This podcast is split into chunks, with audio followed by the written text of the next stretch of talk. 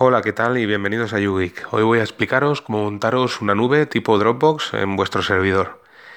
Y es que eh, tener una nube tipo Dropbox es, está súper bien, sinceramente, porque puedes tener eh, archivos sincronizados entre tu dispositivo móvil o dispositivos móviles, tablets, PCs, etc. De esta manera pues podéis acceder en cualquier parte a, a vuestra nube personal y encima pues con la máxima eh, seguridad de que tú tienes al 100% los datos y, no lo tienen terceras compañías. O sea que ahí ganamos un poco en privacidad. Eh, vamos a montar una nube eh, que es de software libre y se llama Nextcloud. Nextcloud es un fork de OnCloud, que fue el, primer equipo que, desarrolló bueno, esta, esta, nube ¿no? de software libre pero por unas mm, bueno unos diferencias entre, entre los creadores unos se fueron otra parte se, pues se, pasaron a hacer Nextcloud que ahora actualmente pues tiene más soporte por parte de la comunidad y está avanzando con más fuerza que no OnCloud.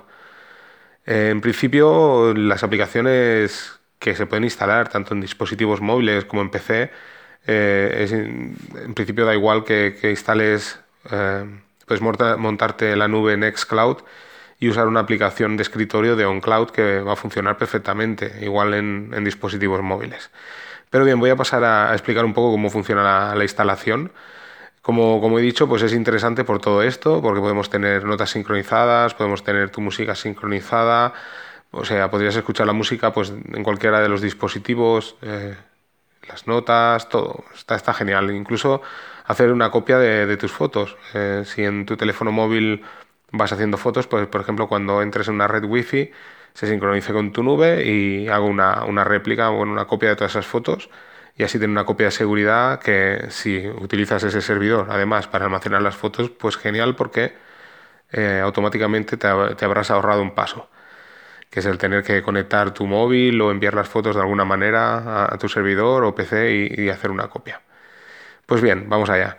Eh, para montarlo eh, se puede montar de, la misma manera en los, tanto en Raspberry Pi como en Ubuntu, pero en este caso Ubuntu también nos permite montarlo de una forma todavía más sencilla y es que Ubuntu eh, bueno, está desarrollando también una nueva paquetería para poder instalar aplicaciones de una forma más simple que se llama Snap.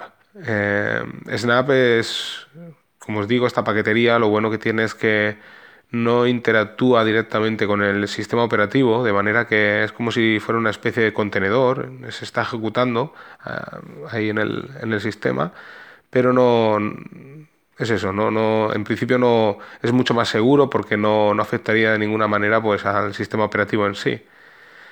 Y la forma de instalación, tenemos la suerte que, que, dentro de sus repositorios, en toda la paquetería que tiene, pues aparece Nextcloud Server.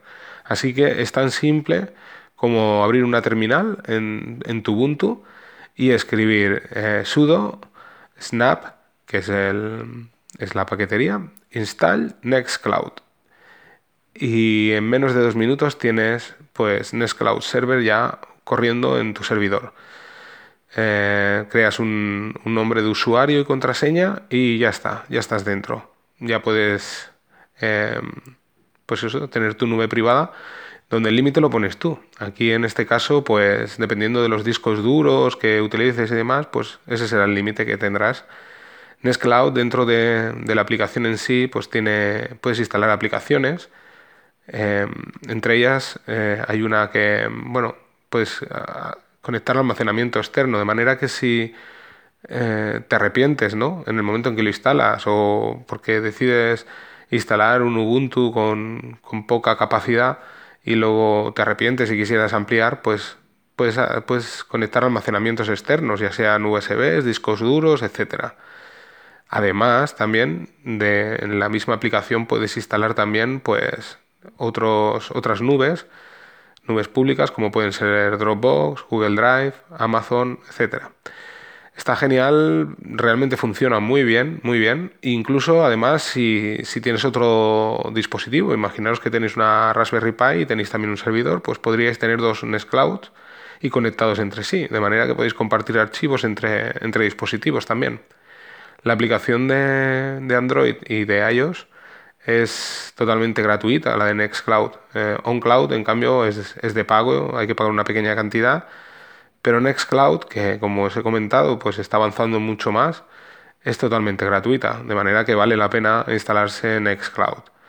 Hay aplicaciones también de notas, podéis sincronizar vuestro calendario, igual que hacéis con Google, eh, vuestra agenda y demás.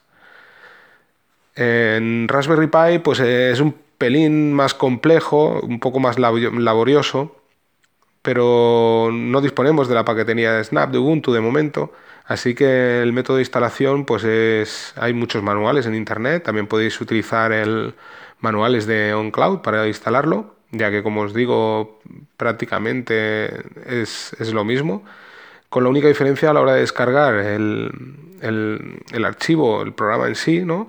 En lugar de descargar el de OnCloud, pues tendréis que descargar el de Nextcloud. Y necesitaréis tres cosas para que funcione. necesitaréis PHP, eh, tenerlo instalado en vuestro servidor. En, el caso de la Raspberry Pi, con la versión de PHP 5 ya, ya os funciona. Necesitaréis también una base de datos, que puede ser MySQL. Y después un servidor web, que podéis instalar pues Apache, o cualquiera de, otros servidores web más livianos que, hay disponibles para Raspberry Pi y que es totalmente compatible y funciona perfectamente. La ventaja que tenéis de montaros la nube Nextcloud en la Raspberry Pi, como es mi caso, yo la tengo montada pues, en el servidor y en la Raspberry Pi, es que podéis disponer de esta nube las 24 horas y, como os comento, la, la, placa de Raspberry Pi pues tiene un pequeño consumo de tan solo pues un vatio, vatio y medio y dependiendo luego ya de, los discos duros que conectéis. O sea que, está genial, no con apenas cero consumo de, energía eléctrica, pues tenéis una nube tipo Dropbox y lo mejor de todo, como os comentaba, es 100% vuestra.